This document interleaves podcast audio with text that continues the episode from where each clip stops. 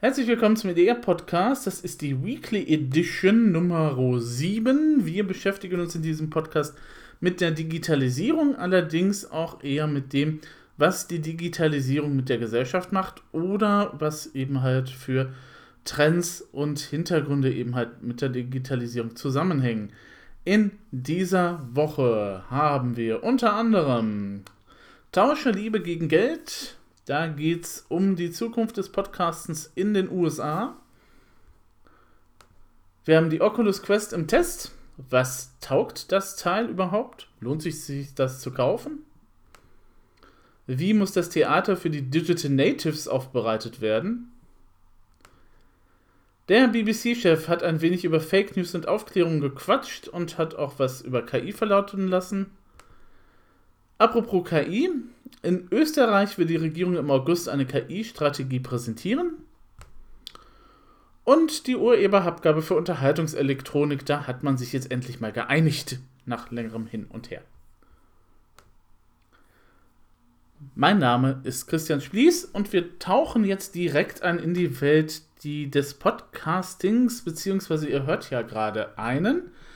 Ähm, beim Podcasting in den USA gibt es jetzt mehr oder weniger eine Kommerzialisierung. Mehr oder weniger ist eigentlich gar nicht mal so unpassend, weil jetzt einige Firmen drangehen und einige größere Plattformen da rangehen, eben halt äh, sozusagen Geld auszugeben und Firmen eben halt nochmal dazu zu kaufen. Das trifft zum Beispiel für Spotify zu. Spotify hat vor kurzem nicht nur Anchor gekauft, das ist eine Plattform, wie, mit denen man Podcasts halt mobil erstellen kann. Ihr nehmt ein Gerät der Wahl, ein iPhone, ein Smartphone, ein, was weiß ich für ein Gerät, es gibt ja auch noch andere wunderbare Sachen außer Apple, und ähm, ladet die App runter, sprecht eben halt das, was ihr wollt, ein, könnt das hochladen, könnt das auch noch mobil bearbeiten und könnt dann eben halt tatsächlich auch noch Jingles und einen ganzen Kram äh, eben halt dann dazu packen. Und habt dann eben halt auch nochmal direkt eine Plattform, die wiederum einen RSS-Feed eben halt auswirft, dann eben halt zur Stelle, also Platz, wo ihr es hochladen könnt. Ne? Hat ja nicht jeder seinen eigenen Server, deswegen sind solche Dienste ja auch ideal und vor allem natürlich auch ideal, wenn man unterwegs irgendwie was aufnehmen muss oder eben halt von unterwegs berichtet. Ähm, dieser Podcast läuft ja natürlich auch bekanntermaßen auch über Enker. So ist es nun nicht. Äh, Spotify war aber momentan auf Einkaufstour und hat äh, Anfang Februar die äh, Gimlet Media gekauft und äh, das war so ein größeres Podcast-Label in den USA und ist es vermutlich auch noch. Und äh, Spotify hat dafür rund 230 Millionen Dollar gezahlt. Und äh, das ist jetzt so ein Anlass, wo momentan darüber diskutiert wird in den USA, wie es denn jetzt weitergeht mit Podcasts. Also gehen die jetzt den Weg aller Kommerzialisierungen im Internet oder ähm, tauscht man dann da jetzt auch Offenheit, Hörerbindung und Transparenz und die Liebe zur Nische halt gegen Geld? So eine Entwicklung hatten wir ja auch schon mal in Deutschland ein bisschen. Ähm, aber hm, das ist jetzt eine gute Frage. Also bisher ist es ja so, ähm, dass Podcasts ja relativ, sagen wir mal so, naja, ich würde nicht sagen unbedingt die Insel der Seligen sind. Es gibt natürlich auch Podcasts, die eben halt äh, nicht unbedingt nette Inhalte verbreiten, aber ähm, Podcast ist ein Medium, in dem man sich Zeit nehmen kann, um gewisse Dinge nochmal zu eruieren oder gewisse Dinge eben halt nochmal zu debattieren und dann eben halt auch nochmal ausgewogen dann eben halt zu präsentieren. Siehe die Lage der Nation zum Beispiel, ne? anderthalb Stunden Politik am Wochenende. Danach ist man einigermaßen auf dem Laufenden, was so in der Republik vor sich geht. Und äh, das ist eben halt so lange Zeit eben halt auch so eine Nische gewesen für Leute, die eben halt äh, nicht unbedingt das große Geld machen wollten. Ne? Also, ne, ähm, es wuchsen halt mit der Zeit so mehr und mehr äh, kleinere und mittelständische Labels aus, die Podcasts gemacht haben. Ja, es gab natürlich auch schon Werbevermarkte oder Leute, die eben halt damit Geld gemacht haben, aber das ist ja jetzt nicht so der große Schwung gewesen. Also hier in Deutschland eh nicht. Und ähm, Podcast hören konnte man auch bisher, ohne dass man irgendwie bezahlen muss oder dass man irgendwie getrackt wird. Und das ist ja auch das Schöne am Podcast, man kann sie ohne viel Aufwand aufnehmen und veröffentlichen. Enke hatte ich zum Beispiel gesagt, aber ähm, wenn man halt ein Mikro hat und ein gutes Headset, dann äh, kann man das auch am heimischen Rechner machen, ohne dass man da halt äh, ein ganzes Studio für mieten muss. Jetzt aber ist das Ganze ein bisschen gekippt, denn jetzt geht es irgendwie dann doch wieder ums Geld. Ausgelöst hat das das Spotify Gimlet Deal natürlich. Aber ähm, es gibt dann auch noch was anderes. Es gibt nämlich eine Plattform, die nennt sich Luminary. Die ist in der vergangenen Woche gestartet.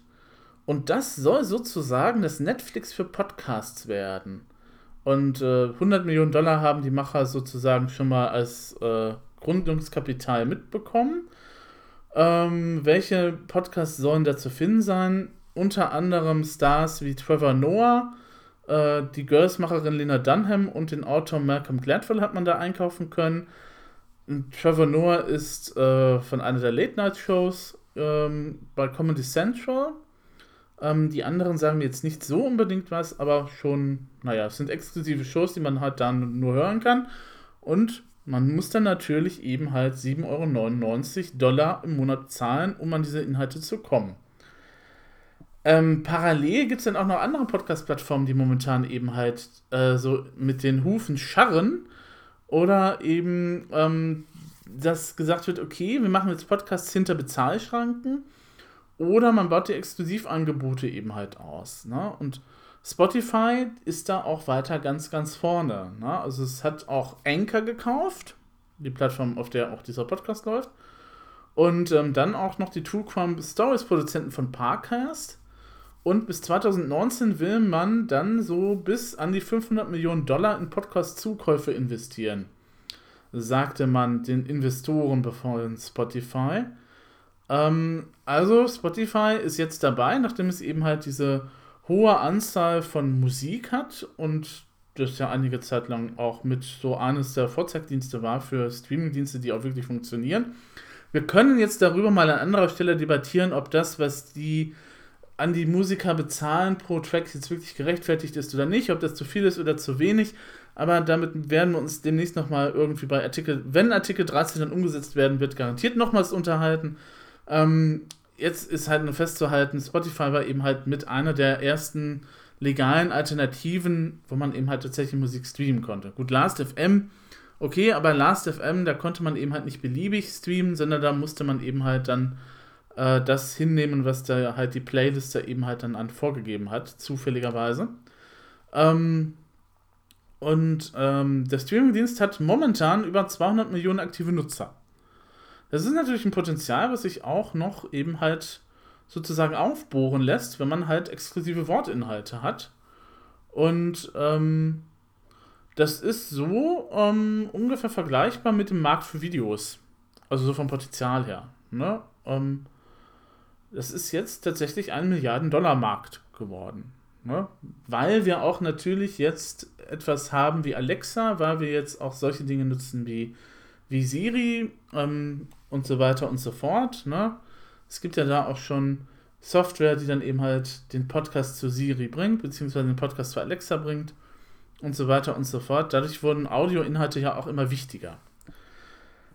Das Problem ist jetzt halt nur, dass wir eben halt ähm, auf der einen Seite ein relativ offenes System haben, weil Podcasts ja jeder produzieren kann, der möchte. Wir haben als äh, Verteiler äh, halt den RSS-Feed, wobei der natürlich nicht mehr von allen Webseiten unterstützt wird, aber nun gut. Oder nicht alles, was sich Podcast nennt, hat einen RSS-Feed, aber da bin ich sehr, sehr strikt. Alles, was keinen RSS-Feed hat, ist Audio on Demand. Das muss ich suchen. Da muss ich wirklich wissen, okay, ich muss auf diese Webseite gehen, ich muss das anklicken. Ähm, vergleichbar eben halt mit dem Angebot vom, vom Deutschlandradio On Demand. Ne, die haben zwar auch Podcasts, dann ist da RSS-Feed mit drin, das wird dann automatisch gezogen, aber wenn ich sage, okay, einige Sendungen sind halt nicht im Podcast angeboten, dann muss ich in die Mediathek gehen, um mir eben halt die Beiträge dann da anzuhören. Das ist das eine. Ne? Podcasts on Demand. Wichtige Unterscheidung. Trifft nicht jeder. Und ähm, na, auf der einen Seite haben wir dieses freiere System mit RSS-Feeds, mit jeder kann machen, wenn er denn halt Lust hat. Auf der anderen Seite haben wir aber dann Paywalls und Anmeldeschranken ähm, wir haben halt diese Walled Gardens, wie es auf Englisch dann halt heißt, also diese ähm, Sachen, wo man eben halt sich erstmal anmelden muss und gegebenenfalls auch Geld bezahlen muss. Ähm, wie sich das jetzt eben halt entwickelt, das ist halt die Frage. Also es ist natürlich erstmal nervig, weil ähm, das vermutlich dann so laufen wird, wie das jetzt mit Netflix und Amazon Prime ist. Ähm, die Serie, die auf Netflix läuft, kann ich auf Amazon Prime jetzt nicht gucken und die Serien, die auf Amazon Prime gucken, kann ich auf Netflix nicht gucken. Das heißt, ich bräuchte, um in den Genuss von beiden Angeboten zu kommen, müsste ich ja beide Angebote bezahlen. Es ist natürlich die Frage, ob einem das wert ist oder ob man sich als Zuschauer oder als Nutzer eben halt nicht nur für einen ähm, entscheidet und äh, dann eben halt sagt, okay, na gut, die, das, was ich dann an Rundfunkgebühren bezahle, wenn ich dann eben halt tatsächlich äh, alle Abonnierdienste dann eben halt habe mit, ähm, wenn ich jetzt Spotify noch bezahle tatsächlich und eben halt noch vielleicht dieser dazu nehme äh, oder eben halt noch andere Dienste, ob ich dann eben halt nicht tatsächlich so an die 50, 60 Euro im Monat komme und das ist mir dann doch zu viel als Nutzer. Ich glaube, die meisten werden das so sehen. Und ähm, das ist eben halt jetzt so das, was eben halt so ein bisschen im Raum steht, dass es in Zukunft eben halt den einen Podcast auf der einen Plattform geben wird, den anderen Podcast auf der anderen Plattform exklusiv da ist dann halt diese Offenheit ähm, halt nicht mehr eben halt da. Und ähm, naja, weiß ja jeder, wie unbefriedigend das manchmal ist, wenn man sagt, okay, ich möchte diesen Film gucken und äh, ist auf Amazon Prime. Hm. Naja, ähm, dann haben wir natürlich ähm, das Problem, dass sich Podcasts ja auch eine lange Zeit halt über eine Mischung aus Werbung und Spenden halt finanziert haben. Also es gibt tatsächlich auch noch Firmen, die eben halt Werbung in Podcasts platzieren. Da gibt es nicht so viele, weil Podcasts immer noch eine Nische sind, beziehungsweise hier eine Nische sind. Drüben in den USA ist es ein bisschen anders.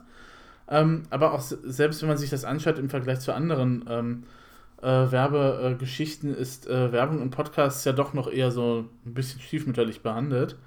Und ähm, eben halt Spenden oder sowas wie eben halt Patreon als Plattform oder was ist dann noch sonst an Platz, Geld, ein Fund, GoFundMe oder sowas. Ihr, ihr kennt das Prinzip, ne? Ähm, ihr bezahlt eben halt pro Monat eine bestimmte Summe an Geld, um eben halt den Menschen zu unterstützen. Den Podcast könnte man auch so frei hören, aber weil ich sage, okay, der macht sich so viel Arbeit oder ich finde die Stimme so sympathisch oder ich möchte eben halt des, den Macher damit unterstützen, dass er eben halt ein bisschen unabhängiger ist, dann gebe ich eben halt so ein Dollar oder zwei oder fünf Dollar im Monat dann eben halt. Und das wird dann eben halt bei Patreon dann eben halt abgerechnet. Meistens gibt es dann auch noch spezielle Prämien dafür, wenn man ähm, eben halt ein Dollar spendet oder fünf oder vier oder sieben oder acht dann im Abo da lässt, dann gibt es bestimmte Perks die man dann eben halt sich da einholen kann. Sei es, dass es Podcast-Folgen eher gibt oder dass es noch Hintergrundmaterial gibt und so weiter und so fort. Ähm, äh, Podcasts werden aber, weil eben halt die Bindung hier noch so, so intim ist, es ist ja wirklich ein internes Medium, ne? Also ihr hört jetzt meine Stimme und weiter eigentlich auch nichts und äh, entweder mögt ihr meine Stimme oder ihr mögt die Themen oder eben halt auch nicht. Aber ähm, die Bindung ist ja tatsächlich noch zwischen Host und Hörern sehr eng. Und äh, bislang freuen sich die Werber darüber, denn Werbung wird eigentlich gut wahrgenommen, denn die Zahlen der Reaktionen sind noch relativ hoch. Ähm, also 2017, so PricewaterhouseCoopers. Ich weiß nicht, warum ich das immer umstellen will.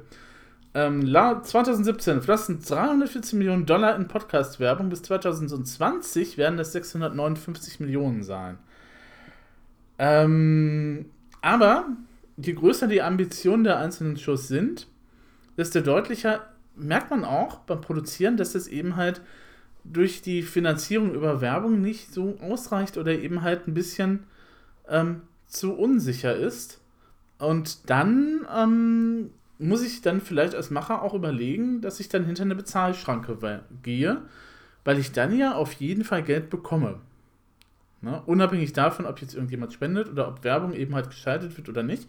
Aber ich kriege ja einen Teil der Einnahmen, die eben das Unternehmen halt mit meinen Inhalten generiert, dann auch wieder. Wie viel oder wie hoch das ist, ist dann die Frage. hm, ähm, es ist ja natürlich dann auch die Frage, was passiert dann, wenn die ganzen Podcasts, die ich dann so gerne höre, eben tatsächlich äh, hinter die Bezahlschranken eben halt äh, wandern. Ähm, wie sieht das dann aus? Wie wird das in der Zukunft aussehen? Ja, ähm, also sagen wir mal so, wenn man sich das jetzt so mal anschaut, was auf Spotify läuft, was auf Luminary läuft, auch was auf Audible läuft, die haben auch Podcasts, ähm, dann wird man feststellen, das sind Sachen, die eben halt, sagen wir mal, sehr sicher sind. Also sowas wie die Lage der Nation auf Spotify ist eine sichere Bank. Die haben, die beiden Jungs haben ihre Zuhörer, die, also wer sich politisch interessiert, da läuft sowas natürlich. Oder wenn man eben halt Deutschlandradio der Tag nimmt, das gibt es bei Spotify, das gibt es eben halt auch, auch so eben halt als Podcast nochmal auch eine sichere Bank, weil es da eben halt immer Zuhörer gibt, die sich über den aktuellen Tagesablauf eben halt informieren möchten. Es gibt wenig Experimente und es gibt wenig Sachen bei Spotify und Co., die eben halt tatsächlich was wagen. Also mir fällt jetzt spontan tatsächlich auch kein einziger Podcast bei Spotify ein, der eben halt tatsächlich mehr oder weniger was wagen würde. Also das ist mehr so das, was vorher auch schon funktioniert hat, wird jetzt auch nochmal bei Spotify eben halt, halt ähm, wiedergekäut, mehr oder weniger. Das ist natürlich klar, weil diese Firmen eben halt darauf angewiesen sind, dass Geld reinfließt. Und ähm, Geld fließt eben dann in Massen, wenn man halt sich halt dem Massengeschmack etwas annähert. Ist klar, siehe Marvis, äh, siehe Endgame, Ne, ein Film, den ich jetzt nicht gesehen habe. Ich habe mir auch die anderen Marvel-Universumsfilme dann verkniffen. Aber ne, wenn man eben halt Massengeschmack eben halt sich dem annähert und der Masse das gibt, was, es, was man möchte, was diese hören möchte, kriegt man natürlich immer auch sein sehr sicheres Fundament. Damit stagniert aber natürlich die Entwicklung des Podcastes an sich. Ne, wenn immer halt nur Mainstream-Inhalte gesendet werden und wenn immer halt nur Formate eben halt kopiert werden und dann eben halt nochmal kopiert werden, ist halt wie ein bisschen so auf YouTube mit den ganzen äh, äh, YouTubern wie ApoRed oder eben halt äh, Montana Black oder wer auch immer. Ne? Also, ihr wisst schon, was ich meine. Also nicht, dass ich da. Gut. Aber ihr wisst ja, was ich meine. Ne? Also, wenn der eine irgendwie einen Trend sitzt, dann kommen die anderen hinterher und machen das auch genauso nach, weil es eben halt Geld bringt. Oder dass eben halt auch Sachen eben halt aus den USA dann eben hier in transportiert werden oder übersetzt werden, weil die ja eben halt eine sichere Bank klar, Bank sind. Ähm, ja, jetzt kann man sagen, ja, okay, vielleicht ist es auch ein bisschen überzogen. Vielleicht gibt es ja dann auch die Möglichkeit, innerhalb von Spotify eben halt zu experimentieren. Ähm, ja, und Abo-Modelle wie Netflix können auch neben werbefinanzierten Plattformen wie YouTube florieren. Keine Frage. Das ist eben halt anderes Zielpublikum, beziehungsweise ähm, Netflix ist halt das, was wir vom Fernsehen früher kennen. Ne? Wir setzen uns hin, lassen uns berieseln. YouTube ist dann eher so, ähm, man kann tatsächlich auch was machen, aber man kann sich tatsächlich auch berieseln lassen. Podcast ist dann eben halt auch so die andere Variante. Man kann selber was machen, aber man kann dann sich eben halt auch Dinge nur anhören. Ähm, dabei muss man jetzt allerdings auch noch mal ein bisschen einschränken und sagen, naja, so ganz sicher, dass Spotify da auf sichere Pferd gesetzt hat, das ist noch nicht so ganz ausgemacht. Also, na, man kann viel Geld in die Hand nehmen und man kann auch viel mit Geld anstellen, aber ob am Ende der Erfolg dabei rauskommt, ist natürlich dann die andere Frage. Und, ähm, naja, also, ähm, das ist ja dann auch, äh, so eben halt auch das Problem von Luminary jetzt erstmal. Luminary muss ja jetzt erstmal dafür sorgen, dass Podcast-Hörer ähm, eben halt erstmal ein Abo abschließen.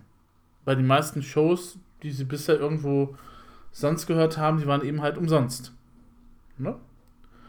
Und ähm, dann muss man auch nochmal bedenken, das Budget für Online-Inhalte ist ja auch nicht unbegrenzt. Also du hast vermutlich dann irgendwie dein dein PlayStation Network Abo, ähm, du hast vielleicht noch bei Nintendo irgendwie ein Abo, ähm, wo du Geld zahlst für Online-Inhalte, für die Switch zum Beispiel. Ähm, du hast eben halt dann deine Spotify-Sache, wenn du dir eben halt deine Flatrate gönnst. Ähm, das kostet ja auch alles Geld und dann hast du auch noch Videostreaming. Ähm, wofür du eventuell halt bezahlst und so weiter und so fort. Und natürlich auch noch die Sachen, die eben halt auf den Spielekonsolen selber originär landen, also die ganzen Spiele. Die kosten natürlich auch Geld. Also so bis 60, 70 Euro kostet ein AAA-Titel ja heute auch schon mal. Ohne DLC und ohne irgendwelche Sonderformen. Und äh, ja, muss man eben halt gucken, ob Spotify dann eben halt tatsächlich hier aufs richtige Pferd setzt, beziehungsweise ob es eher halt in der Lage ist, Kapital aus dem Podcast zu schlagen. Ähm, jetzt kann man sich natürlich nochmal anschauen, was Apple zurzeit macht. Apple interessiert sich eher, wie wir das letzte Mal ja auch gemerkt haben, für Bewegtbildinhalte. Ne? Also Apple Plus kommt ja demnächst dann auch noch eine weitere Plattform, die ich dann bezahlen darf, wenn ich irgendwelche Inhalte mir im Bewegtbild angucken darf. Ähm, andererseits ist Apple ja auch noch ganz stark in den USA, wenn es eben halt um die Verbreitung von Podcasts geht, weil die waren eben halt mit einer der ersten, die gesagt haben, wir haben jetzt mit iTunes eben halt diese RSS-Funktion ähm, und äh, wir stellen dann eben halt so ein Verzeichnis äh, zur Verfügung, wo ich äh, euch alle kostenlos eintragen könnt und darüber könnt ihr dann eben halt die Podcasts hören. Und äh, nun ja, das wird noch mal ein bisschen abzuwarten sein. Wie sieht es denn hierzulande aus? Ähm, also Deutschland ist da noch, glaube ich, eher im ruhigeren Bereich. Also ich habe keine größeren Aufkäufe, von keinen größeren Aufkäufen gehört. Ähm, es ist mir natürlich nicht entgangen, dass Zeitungsverlage und Medienhäuser immer wieder mal neue Angebote starten und neue Sachen eben halt zur Verfügung stellen. Ähm, was bei Zeitungen ja lange Zeit eben halt mir ein bisschen merkwürdig vorkam, aber okay. Sowas wie die Süddeutsche hatten natürlich dann auch ausreichend Potenzial oder sowas wie die, wie die Zeit oder wie die Taz, die haben natürlich dann auch ihre Leute, die dann halt, wenn sie schon journalistische Texte schreiben, dann werden sich da auch Leute finden, die das natürlich auch gut einsprechen können oder die Journalisten können das selber persönlich einsprechen. Ähm, die haben ja sowieso dann eben halt auch noch mit Bewegtbild zu tun und so weiter und so fort. Dann können die das eben auch nochmal schnell machen. So ein Podcast ist ja schnell dahin gemacht. Hm, klar. Ähm, äh, bei uns äh, ist es so, ähm, wenn man sich die Zahlen anguckt, 2018 ist die Podcast-Hörerschaft tatsächlich leicht geschrumpft. Ähm, das ist, äh, ja, vielleicht, weil es hierzulande eben halt sowas wie, wie Serious nicht gibt. Ähm, vielleicht, weil hierzulande natürlich auch die englischsprachigen Podcasts natürlich auch mit konsumiert werden. Ne? Und die Szene in Deutschland ist halt sehr übersichtlich. Immer noch.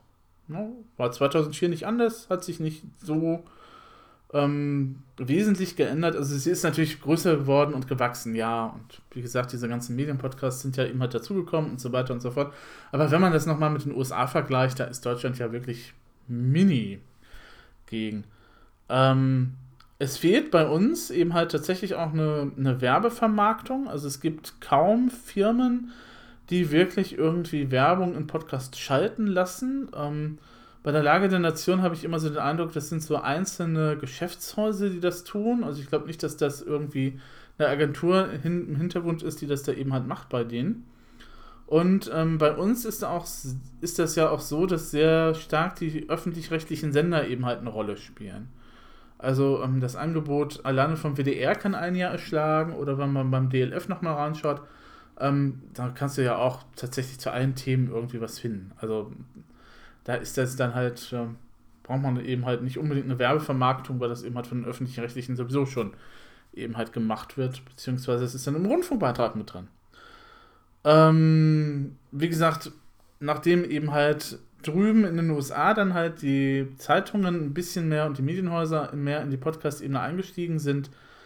Ähm, The Daily ist dann halt zum Beispiel, das immer so gerne genannt wird, ähm, probieren sich eben halt die Macher eben halt jetzt auch hierzulande aus. Ich hatte ja auch schon gesagt, Zeit zum Beispiel, Taz, äh, Süddeutsche, RP, Rheinische Post und so weiter und so fort. Spiegel ja sowieso mit Sascha Lobe zum Beispiel und so weiter und so fort.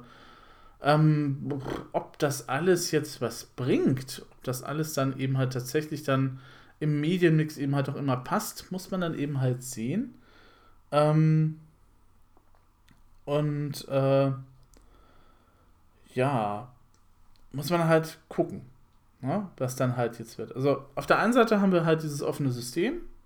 Jeder kann machen. Jeder hat mit dem RSS-Feed auch die Möglichkeit, die Sachen zu verbreiten. Mit dem Internetzugang sowieso. Auf der anderen Seite haben wir dann eben in den USA jetzt halt diese Tendenz zu diesen Walled Gardens mit Spotify, mit den anderen Sachen, die da jetzt kommen. Es wird auf alle Fälle ähm, interessant und vor allem muss man jetzt auch nochmal dazu denken, wir sind ja hier im Podcast der digitalen Revolution, ne? im Inside DR Podcast.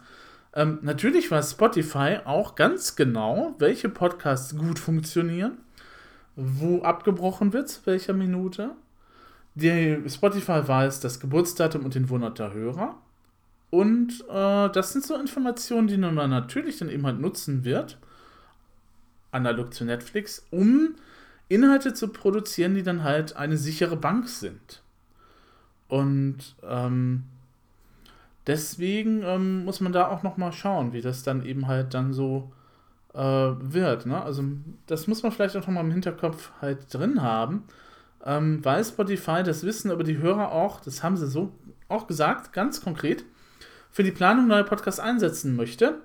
In vielen Ländern plane man exklusive Spotify Podcasts, sagt ein Sprecher von Spotify Deutschland. Und zwar mit Hilfe der Daten, die wir über unsere Nutzer haben, identifizieren wir die Nischen dafür.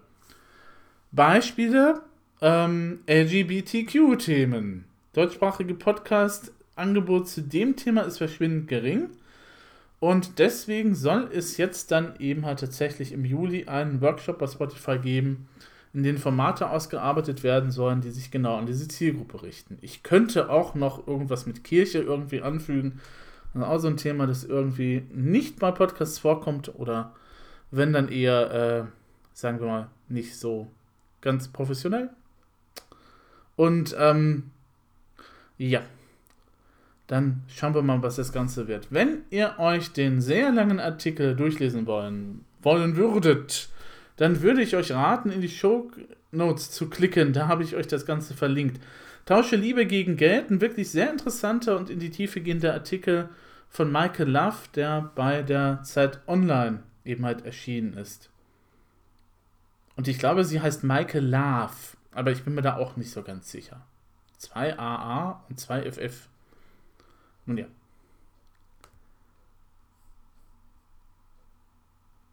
Wie sieht es eigentlich mit der virtuellen Realität aus? Sie existiert. Es gibt immer mal wieder so Spiele, die auftauchen. Es gibt immer mal wieder Spiele für die aktuelle Hardware und so weiter und so fort. Aber jetzt könnte es eventuell sein, dass man tatsächlich vielleicht beim einen oder anderen demnächst eine neue Oculus Quest findet. Oculus. Oculus, was ist das nochmal? Richtig, das ist die Brille von Facebook. Und ähm, die zeichnet sich durch eine ganz besondere Idee aus, nämlich man braucht keine Kabel mehr. Das klingt jetzt irgendwie platt, aber wenn man sich die anderen Systeme so anschaut, ähm, braucht man ja, wenn man eine VR-Brille nutzt, entweder einen sehr hochleistungsfähigen PC oder mindestens eine PlayStation 4. Und ähm, wir haben dann natürlich auch noch sowas wie die Oculus Go und so weiter und so fort. Aber ähm, bei der Oculus Go etwa, die sind nett für 360-Grad-Videos. Also bei Spielen bleiben die aber weit hinter dem zurück, was man eben halt mit PC-Brillen wie man der Oculus Rift oder der HTC Vive eben halt erleben kann. Und ähm, dann haben wir natürlich auch nochmal tatsächlich dann die Einschränkung, man braucht unheimlich viel Platz im Wohnzimmer. Ja. Und äh, man braucht eben halt unendliche viele Kabel. Ähm, der Markus Böhm von Spiegel Online hat sich jetzt eben halt die Oculus Quest nochmal vorgenommen und hat sie getestet. Das ist tatsächlich also Facebooks neue VR-Brille. Und findet, ja, also wenn man jetzt dann einsteigen wollen würde und so 450 Euro Ocken über hat, dann könnte man sich dann doch diese Brille halt besorgen. Ne? es ist eben halt eine Mobilbrille.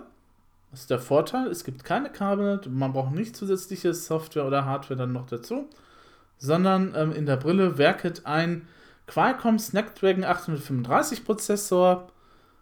Wer jetzt genauere Details dazu wissen will, kann in die Shownotes gucken. Da habe ich euch den Artikel verlinkt und da gibt es auch nochmal eine tolle Fotostrecke, wo man sieht, wie man sieht, wie das Ganze halt funktioniert, beziehungsweise ähm, wie dämlich oder wie nicht dämlich man aussieht, wenn man dieses Teil übergestülpt hat. Ähm, die Brille läuft zwei bis drei Stunden, wenn sie einmal aufgeladen ist und das einzige Kabel, das man überhaupt braucht, ist ein Kopfhörerkabel. Das äh, sollte man dann doch vielleicht in die kabellose Brille stecken, meinte Herr Böhm, da der eingebaute Kopfhörer nicht allzu toll klingt. Ähm, ist natürlich nett, ne? Also man kann damit wirklich überall spielen. Also kannst du überall mitnehmen, zu Freunden und Bekannten. Äh, und äh, vor allem braucht man keine externen Tracker mehr.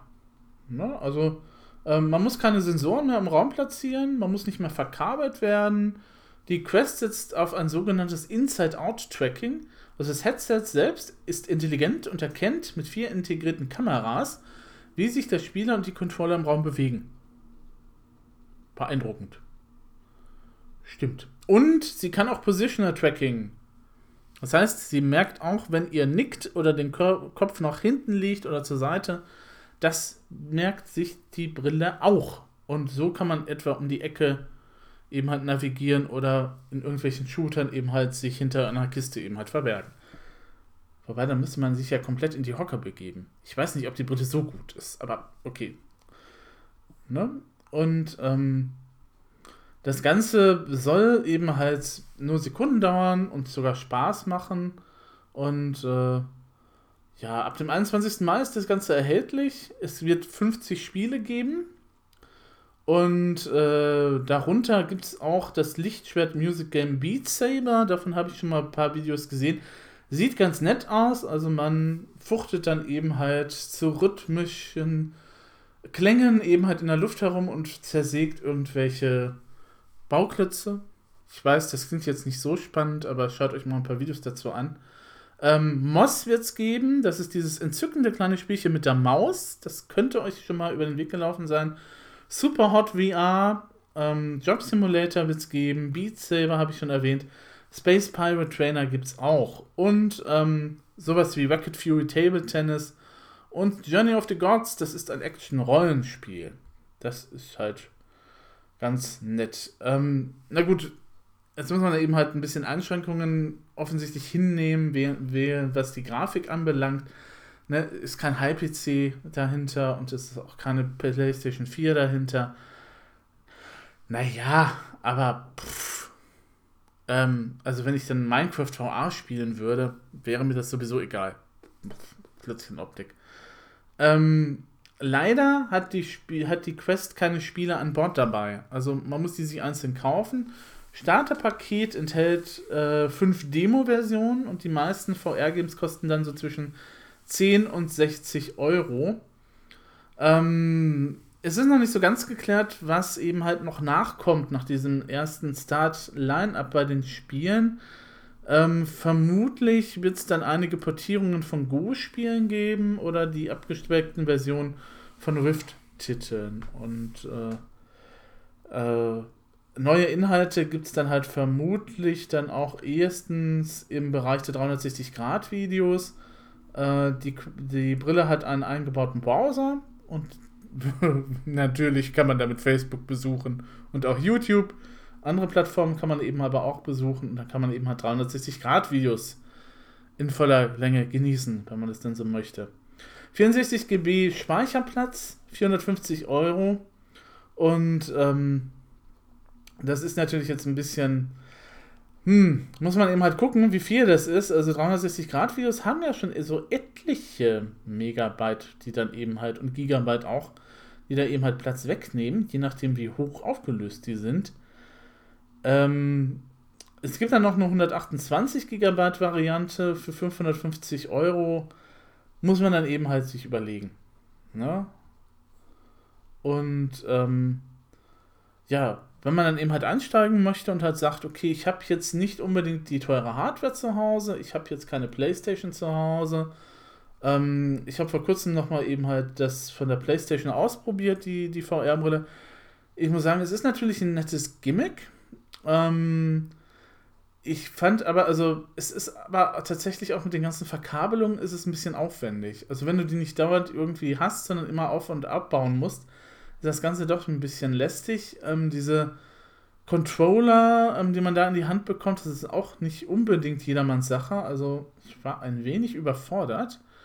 Und ähm, ich fand jetzt auch so die ähm, das Spielerangebot, was ich dann so ausprobiert habe. Also ich bin zwar durch den Weltraum geflogen, das war ganz nett in diesem einem Star Wars Level, ähm, aber hat mich jetzt nicht so vom Hocker gerissen, muss ich sagen. Es gibt dann auch noch so, so eine Demo, wo man eben halt ein bisschen in die Seewelt taucht. Da gibt es irgendwann mal einen Hai.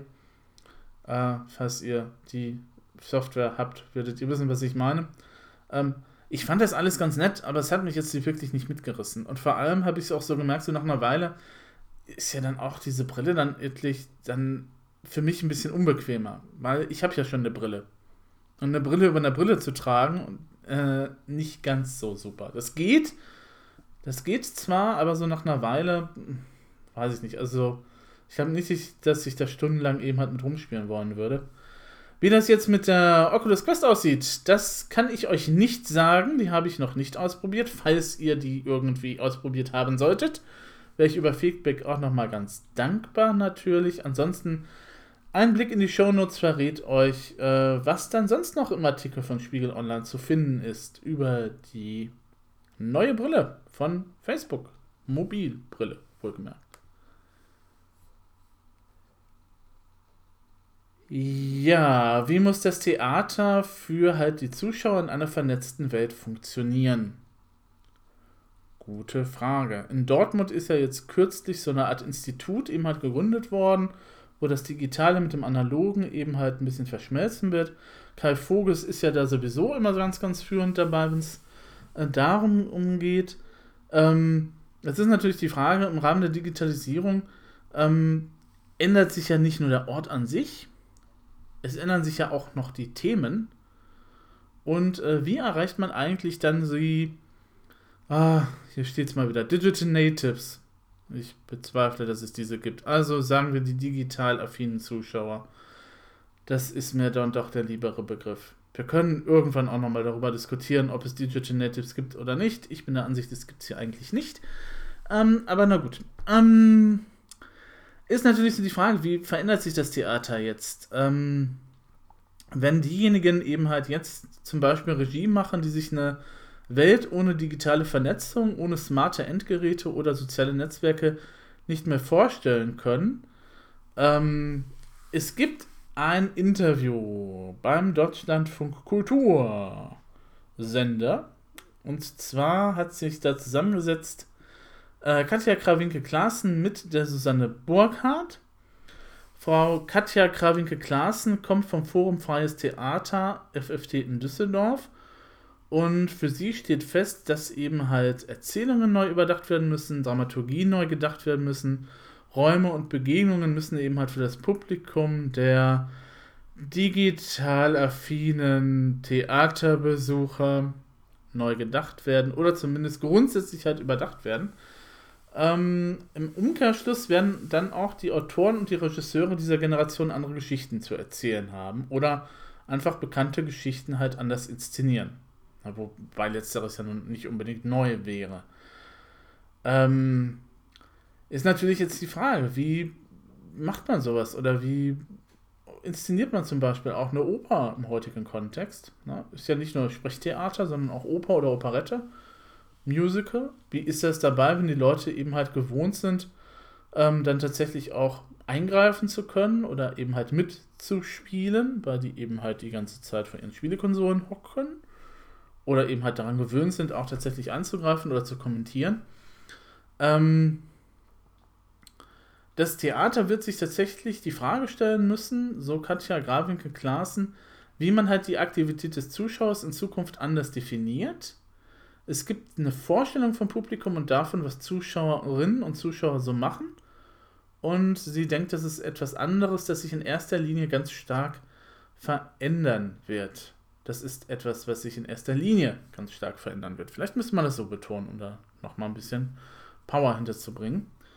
Ähm, halt, das ist es ja auch, ne? Also die Zuschauer kämen zusammen, um nicht einfach nur zu schauen und zu hören, sondern sie möchten auch mit eingebunden werden, sie möchten spielen, sie möchten mitmachen. Das müsste man eben halt vielleicht nochmal stärker in Inszenierungen eben halt äh, pointieren. Und ähm, der große klassische Theatersaal mit weitläufiger Bühne im Vordergrund ist auch nicht mal so das, was unbedingt die Digital Natives, ah, jetzt habe ich es doch wieder gesagt, im Vordergrund sehen, sondern es ist interessiert eher das, was eben halt erzählt werden soll. Und äh, deswegen muss man dann auch mal überlegen, wie Theaterräume künftig halt beschaffen sein müssen, sagt Frau Krawinkel-Klasen. Ne? Also brauchen wir irgendwelche großen Displays in Zukunft? Brauchen wir irgendwelche ähm, Bühnen, auf die wir eben halt von, von der Zuschauerebene halt komplett äh, rauf. Brauchen wir überhaupt eine Bühne nochmal? Oder wird sich die Bühne im Zuschauerraum verabspielen? Ähm, wie ist das, wenn wir jetzt tatsächlich nochmal eine VR-Brille eben halt dann mit, mit reinnehmen in die Inszenierung? Und jeder bekommt dann irgendwann eine VR-Brille. Ist das dann halt noch gemeinsames Theatererlebnis oder nicht? Ähm, und so weiter und so fort. Das sind ganz, ganz dringende Fragen, die eben halt tatsächlich diskutiert werden müssten. Ähm, und ähm, da geht die gute Frau Gravinke Klasen jetzt tatsächlich auch noch ein bisschen weiter, indem sie dann halt sagt, ja, man muss sich jetzt überlegen, wie funktioniert ein Gehirn bzw. ein Mensch, der nur diese vernetzte Welt kennt. Sprich, wie muss eine Zielgruppenarbeit für diejenigen beschaffen sein, die eben halt tatsächlich diese vernetzte Art, diese digitalisierte Welt eben halt kennen und die halt nichts vorher anderes gekannt haben.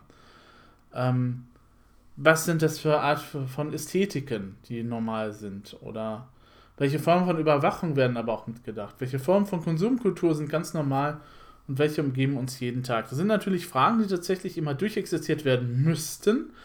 Und äh, ich hoffe mal, dass das in Dortmund dann tatsächlich auch demnächst irgendwie richtig passiert, weil ich habe immer so den Eindruck, dass diese ganzen ähm, sagen wir mal, versuche, Digitales ins Theater zu bringen, immer ein bisschen momentan noch so, na gut, es sind einerseits Experimente, weil man noch nicht so ganz genau weiß, wie es eben halt zusammenpassen soll.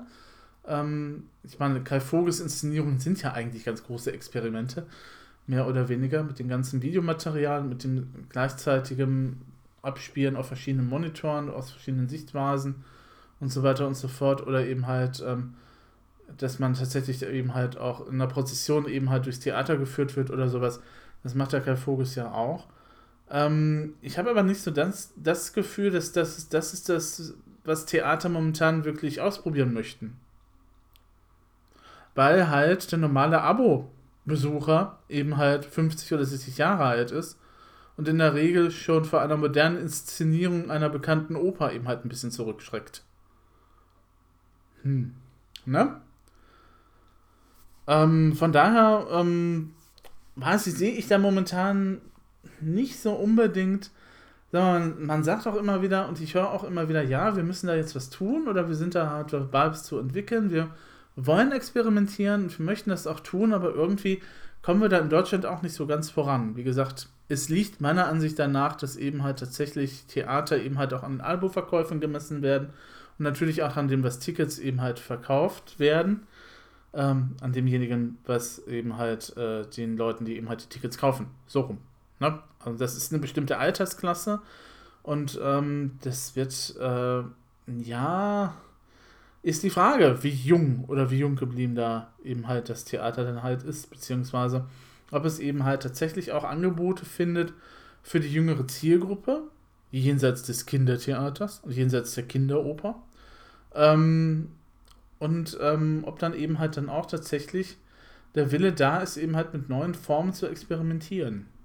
Also der Wille ist natürlich da und es gibt auch Beispiele, wo es eben halt einigermaßen funktioniert.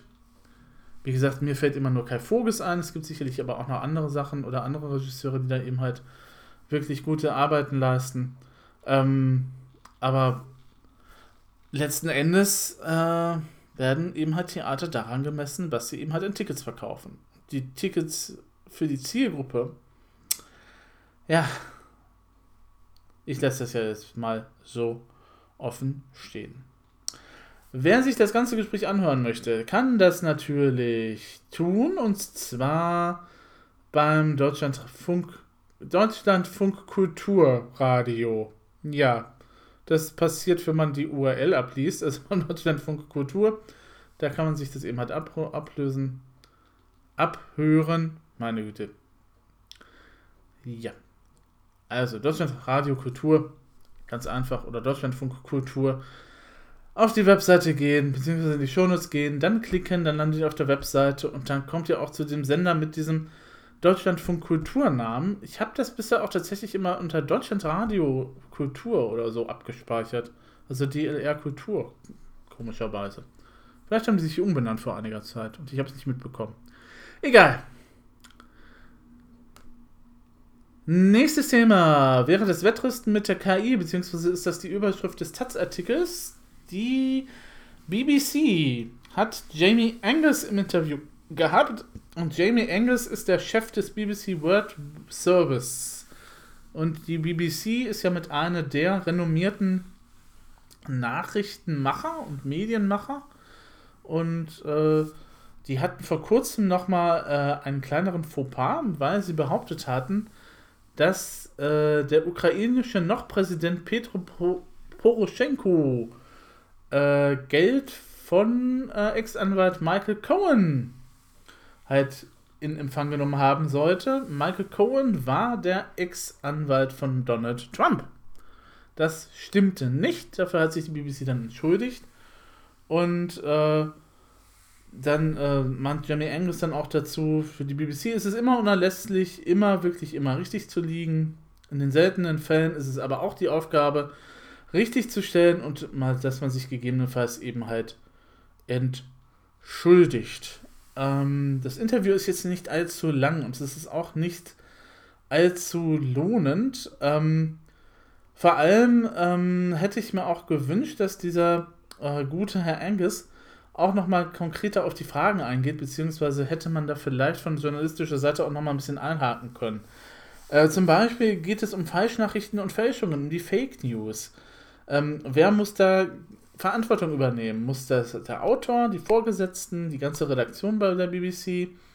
Ähm, und dann gibt es halt die generelle Aussage, ja, die BBC entschuldigt sich dann immer im Ganzen, es ist nicht die Einzelperson. Denn, und jetzt geht's los mit den ganzen Schlagworten, die man eben halt zu diesem Thema kennt. Man Qualität sicherstellen, zwei Augenpaare für jede Veröffentlichung, äh, allerhöchste Ansprüche, wir sind eben halt, wir agieren im besten Interesse des Publikums. Ja, schon. Aber, ähm, naja, hm. Und äh, man, die BBC muss auch weiter dafür streiten, dass man einen Dienst in der Allgemeinheit tut und nicht Teil einer Verschwörung sei. Gut, werden einige Leute anders sehen, aber ähm, das klingt ja alles so nach diesem üblichen, was man eben halt so vom Pressemenschen eben halt erwartet, wenn man halt darauf angesprochen werden wird. Ähm, denn auf die Frage, was jetzt eben halt konkret zu tun ist, wenn es um Falschnachrichten und Fälschungen geht, beziehungsweise was da eben halt machbar ist von der BBC, ähm, was da eben halt jetzt kommt, ähm, kommt relativ wenig. Also digitaler Wasserzeichen steht jetzt so im Raum.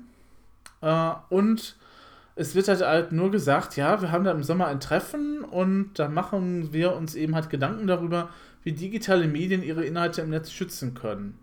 Ähm, das geht jetzt aber an der Frage eigentlich nach den Fake News, beziehungsweise wie man sich gegen diese behauptet und äh, wie man dann eben halt einen besseren Journalismus macht, eigentlich ein bisschen dran vorbei, finde ich. Ne? Also die Frage war ja, ähm, wie man eben halt mit Falschnachrichten, Falschnachrichten und Fälschungen eben halt umgeht. Sicher ist dann eben halt so, so ein Wasserzeichen als Beleg, okay, das haben jetzt unsere Fotografen geschossen, das ist jetzt wirklich echt und legitim, dann eben halt sicherlich hilfreich, aber ähm, das kann ja nicht die einzig, das kann ja nicht das Einzige sein, was den Leuten einfällt, wenn es um Fake News geht. Und auch zum Thema KI ähm, gibt es relativ wenig von der BBC zu hören. Ähm, man befindet sich in einer Art Wettrüsten bei der künstlichen Intelligenz. Ja, natürlich. Das ist aber auch nichts Neues. Äh, in dem Maße, wie KI-Software immer bessere Manipulationen ermögliche, erlaube sie auch immer bessere Aufklärung. Das muss man sich jetzt mal sacken lassen. Also in dem Maße, wie KI-Software immer besser wird, darin Manipulationen zu erstellen, desto besser wird KI darin auch Aufklärung zu liefern. Ähm ja gut, KI-Software kann man für das eine wie für das andere anwenden.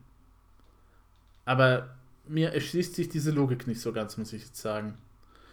Ähm, ja, man kann natürlich, wenn man eine KI-Software im Haus hat und dann auf Fake News eben halt ansetzt, wir hatten das im letzten Podcast ja auch, ähm, dass man dann eben halt erkennen kann, ob eine Nachricht von einer KI eben halt gestrickt worden ist.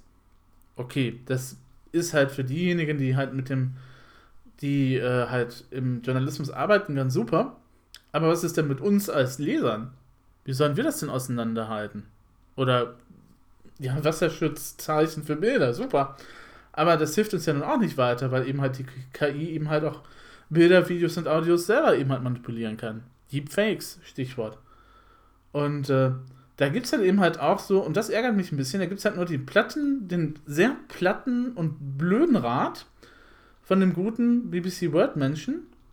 Der einzige Weg, es gibt einen viel einfacheren Weg, sich vor Fakes zu schützen, News ausschließlich auf einer Plattform zu konsumieren, der man vollständig vertraut. Super. Es gibt genügend Menschen, die Russia Today glauben. Es gibt genügend Menschen, die ihrem Facebook-Stream glauben, ohne das jetzt zu hinterfragen. Es gibt genügend Menschen, die obskuren YouTube-Videos glauben. Und das ist jetzt so, ja. Gut, ich vertraue jetzt vollständig eben halt tatsächlich auch der BBC ein wenig. Aber was ist denn halt das halt für eine Aussage? Und vor allem, was soll ich jetzt als damit anfangen? Wie gesagt, wenn ich der Meinung bin, dass Russia Today die seriöseste Newsquelle der Welt ist, äh, ja, super. Ach, gut. Wenn ihr euch das gesamte kurze Interview antun wollt, schaut in die Show Notes, ich habe es euch da verlinkt. Während die Bundesregierung hierzulande immer noch ein wenig herumjuckelt und ein wenig herum stolziert und alles tut, aber nicht das, was sie eigentlich sollte oder wollte. Sie wollte ja irgendwas mit KI machen und KI-Offensive und so, drei Millionen bereitstellen und so weiter und so fort. Davon hört man jetzt nichts mehr. Na gut, es ist jetzt auch knapp vor der Europawahl. Natürlich andere Themen wichtiger. Ähm, währenddessen ist man in Österreich da schon ein bisschen weiter, beziehungsweise äh, laut der Digitalministerin Schramböck kommt 2020 ein spezieller Lehrberuf sogar für künstliche Intelligenz. Hui. Also, um das Ganze nochmal aufzurollen, 20 Industrieländer hatten sich 2017 ähm, eine Strategie für künstliche Intelligenz gegeben. Österreich war bisher aber nicht dabei. Und dann, äh, äh, warum auch immer, aber da gibt es jetzt eine Strategie für. Die Wirtschaftsministerin Margarete Schramböck ähm, hat eine solche Strategie dann jetzt angekündigt und die soll bekannt gegeben werden am 22. bis 24. August in dem Zeitpunkt. Es soll auch staatliche Fördermaßnahmen geben und so weiter und so fort. Ähm, mittlerweile steht fest, dass es ab 2020 in Österreich einen eigenen Lehrberuf geben wird, in dem junge Menschen in Programmierung, Datenaufbereitung und Analyse ausgebildet werden sollen. Das ist ja schon mal ein bisschen weiter als wir hierzulande sind. Ne? Ähm, heimische Leitbetriebe werden ebenso nach KI-fitten Mitarbeitern suchen wie Startups. Firmen suchen eben halt nicht nur Uni-Absolventen, sondern künstliche Intelligenz sei eben halt kein Ding von Eliten. Da würde ich jetzt mal leise zu widersprechen wagen. Nicht jeder versteht unbedingt, was hinter einer KI steht oder nicht jeder kann eben halt super programmieren. Ähm, es sei 5 vor 12, sagte die gute Ministerin in Österreich. Und äh, in den letzten fünf Jahren ist in Österreich tatsächlich auch einiges gefördert worden. Äh, diese Aktivitäten sollen aber jetzt nochmal gebündelt und vernetzt werden. Und äh, dann äh, unter anderem geht der Accenture Österreich-Chef Michael Zettel davon aus, dass durch den richtigen Einsatz von künstlicher Intelligenz das Wirtschaftswachstum in Österreich bis 2035 auf 3% verdoppelt werden kann.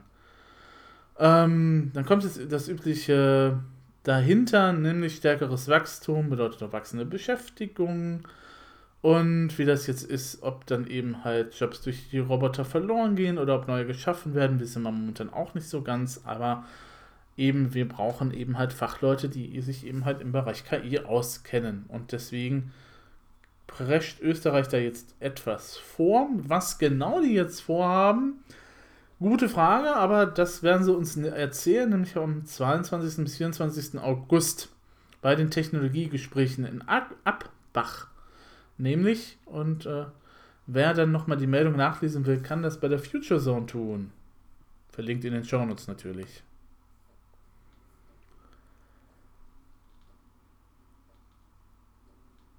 So. Da ist jetzt aber alles jetzt wirklich fertig.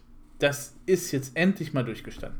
Ich meine, wir sind seit dem 1. Januar 2008 daran und dabei, und das auszuverhandeln und meine Güte, jetzt haben wir schon 2019. Muss man sich jetzt mal fast, ah, elf Jahre, ne? Elf Jahre? Ja, elf Jahre. Nach Adam Riese und Eva Zwerg. Seit elf Jahren liegen sich der Bitkom Verband und, und die ZVEI nämlich in den Haaren, was die Höhe der Urheberabgabe für Unterhaltungselektronik betrifft. Die sogenannte Lehrgutabgabe. Ihr erinnert euch, bei den Diskussionen um Artikel 13 gab es etliche Hinweise auf dieses wunderbare System. Also es gibt eben halt, wenn man einen USB-Stick kauft oder wenn man DVDs kauft, leere DVDs. Kauft man heutzutage noch leere DVDs für irgendwas zum Backup? Macht das irgendjemand noch? Oder ähm, andere technische Geräte, die eben halt kopieren können. Fax, Fax, na gut, aber ja, ähm, Kopierer und Drucker und sowas. Dann gibt es ja so eine Abgabe, die dann immer fällig ist. Ne?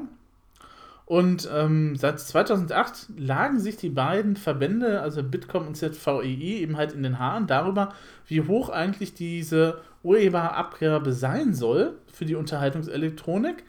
Und jetzt hat man sich endlich, endlich geeinigt. Es sind sagenhaft 12 Euro pro Gerät. Das allerdings muss dann rückwirkend zum 1. Januar 2008 gezahlt werden. Na? Also der Bitkom, der Digitalverband, hatte sich dann halt mit dem Zentralverband Elektrotechnik und Elektronikindustrie, ZVI-Abkürzung, und den Verwertungsgesellschaften auf die Höhe der urheberrechtlichen Abgaben für Unterhaltungselektronik geeinigt. Äh, man sieht natürlich da drin nur Vorteile. Was soll man noch anderes da sehen? Ähm, die Verbraucher bleiben von überzogenen Forderungen verschont und ähm, die Verwertungsgesellschaften sollen ja auch angeblich bis zu 49 Euro pro Gerät für DVD-Rekorder mit Festplatte dann halt gefordert haben, so der Bitkom. Und zwar, die Urheberabgabe erstreckt sich jetzt, wenn ich das jetzt genauer sehe, also TV-Geräte mit Festplattenspeichern, Dafür gibt es diese 12 Euro, sowie für mit Festplatten ausgerüstete DVD-Rekorder, Set-Top-Boxen, äh, jeweils Abgaben in der Höhe von 12 Euro anfallen. Ähm, es gibt aber tatsächlich auch nochmal eine interne Staffelung. So werden 1,25 Euro fällig für TV-Geräte oder Set-Top-Boxen ohne integrierte Festplatte, aber mit Aufzeichnungsfunktion. Und ebenfalls abgabenpflichtig sind. Und jetzt kommen wir in einen Bereich, wo ihr sagen werdet, sag mal, werden diese Dinge überhaupt noch benutzt? Aber es ist halt so, ne? Also MP3 und MP4-Player. Okay, Smartphones, gut. Videorekorder. Ich weiß ja nicht, wer noch auf VHS-Kassetten irgendwas aufnimmt. CD-Rekorder. Okay, ja. Ich brenne mal eben eine CD mit meinem Lieblingssitz, aber das ist auch schon wieder Jahre her. Mini-Disc-Rekorder. Erinnert ihr euch? Das waren diese kleineren Sachen, so für Radioarbeit und so, waren die mal ganz nützlich.